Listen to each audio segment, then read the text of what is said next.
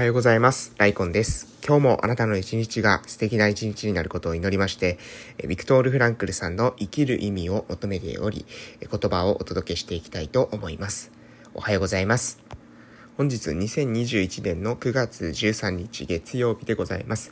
えー昨日ですね、えー、すいません、朝の配信を、えー、忘れておりました。あの、朝の配信をですね、できておりませんでした。大変申し訳ございませんでした。あの昨日の、なぜ、ちょっと朝の配信忘れてしまって、で、その後もね、え、もう、えー、考察配信の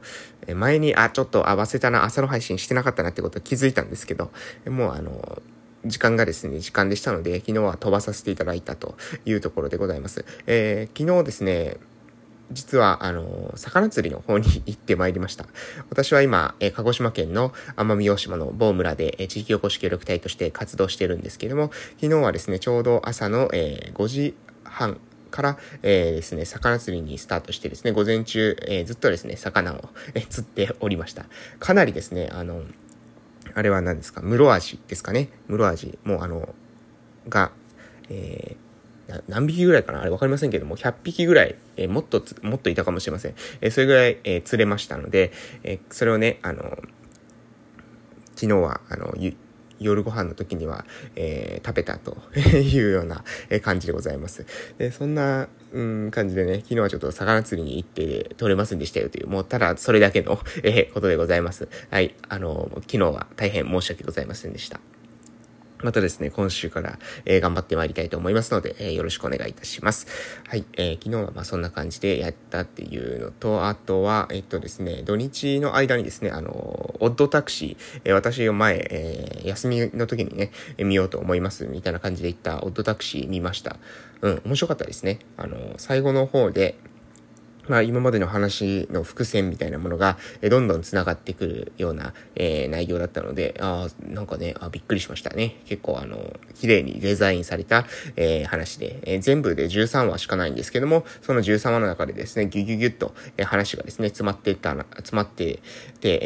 えね、いろんなところで伏線が張られてて、その伏線が最後に綺麗に、えー、全て回収されていくというような形になっているので、まあそういった何ですか、ああ、さっきのあれはこういう意味だったのかとか、あ、あの時のこれはこういうことだったのかみたいな感じの内容、話がですね、好きな方はですね、おすすめでございます。オットタクシーですね。Amazon プライムに、え入られてる方は無料でも見れますので、えアニメですね、え全13話のアニメでございますので、えもし、え興味あったらですね、見ていただけたらなと思います。はい。まあ、そんな感じで今日はなんか朝から趣味の話みたいなのばっかりになってるんですけども、うん。あの、またね、今週、えー、一週間、えー、気持ちをね、切り替えて、えー、頑張ってまいりたいと思います。それではですねえ、本日の、えー、ビクトール・フランクさん、えー、生きる意味を求めてに、えー、移ってまいりたいと思います。えー、今日の内容は、えー、超意味という、え、話が出てきますので、すごい、え、面白い内容です。個人的にはね、非常に面白い内容ですので、えー、ぜひですね、何か少し考えていただけるきっかけになったらなと思います。それでは行きます。超意味という概念は必ずしも神の存在を前提とするものではない。神という概念すら必ずしも神の存在を前提としなくても成り立つ。私が15歳の頃だ、15歳くらいの頃だっただろうか。神の定義について考えた。その定義に年老いた今、私はどんどん近づいてきているのだ。それは神についての操作的定義と言ってもよい。こんな定義である。神はあなたにとって一番親しい独り言の相手である。あなたが自分自身に向かってこれ以上ない誠実さで語りかけ、本当の孤独の中で語りかける時にはいつも実はその相手になっている人、その人のことを神と呼ぶのだ。この定義なら、無神論的な世界観と有神論的な世界観という二分法では意味がなくなる。無神論か有神論かという違いは後になって出てくるだけのことである。違いといっても無神論の人なら独り言を、まさに自分自身との対話だと言うだろうし、また、有心論の人なら、その独り言を誰か他の人との本当の対話だと解釈するだけの違いである。何よりも大切なのは、これ以上ない誠実さと正直であると私は思う。もし神が本当に実在するなら、神はきっと無神論の人と神の存在について議論するつもりはないだろう。無神論の人は神と自分自身とを思い違いし、神の名前を呼び間違えているだけなのだから。はい。うん。これ面白い、えー、内容だとね、えー、思われませんかねどうでしょうかね。えー、ちょっとね、内容長かったので、えまたね、ピックアップして少し話しますけれども、え紙についての操作的定義、紙についてですね、え考えてみたと。超意味という概念は必ずしも神の存在を前提するというものではない。えー、神という概念すら必ずしも神の存在を前提としなくても成り立つ。えー、超意味ですね。超意味についてですけれども、え、その時に、え、神というものを前提とするものではない。超意味というものは神を前提とした考え方ではないんだよと。そして神という概念すら、皆さんがですね、思っている神という概念とは少し違う定義をですね、このビクトル・フランクルさん持ってますよね。神についての操作的定義というものを持っていて、それは、神はあなたにとって一番親しい独り言の相手である。こういう定義ですね。神はあなたにとって一番親しい独り言の相手である。つまり自分の中で、えー、親しい独り言の相手を持っているのであれば、それが神であるということですね。あなたが自分自身に向かってこれ以上ない誠実さで語りかけ、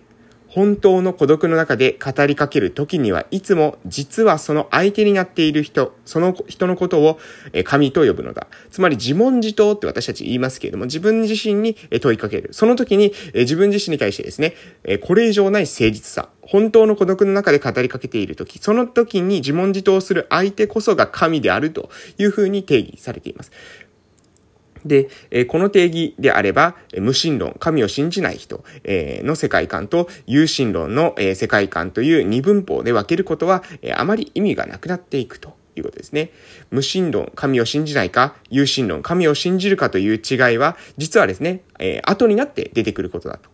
で、違いというのは、無神論の人は、独り言を自分自身との対話、自分自身の対話、いわゆる自問自答ですね、は自分と、自分とだけ対話しているんだというわけですし、有志論の人はその独り言をえー、誰か他の人との本当の会話だというふうに解釈する。つまり、自問自答している、その自分の誠実さ、自分に対してですね、誠実さを持って、えー、自問自答している相手を自分自身、まあ自分、まあ何ですかね、問いかけています。私たちが自分自身に対して私はこれでいいのかとかですね、このままでいいのかとかそういったことを例えば問いかける。その時にこれ以上ない誠実さで、えー、語りかけているときに、その相手はですね、自分というふうに捉えるのか、それとも神と今対話しているというふうに捉えるのか。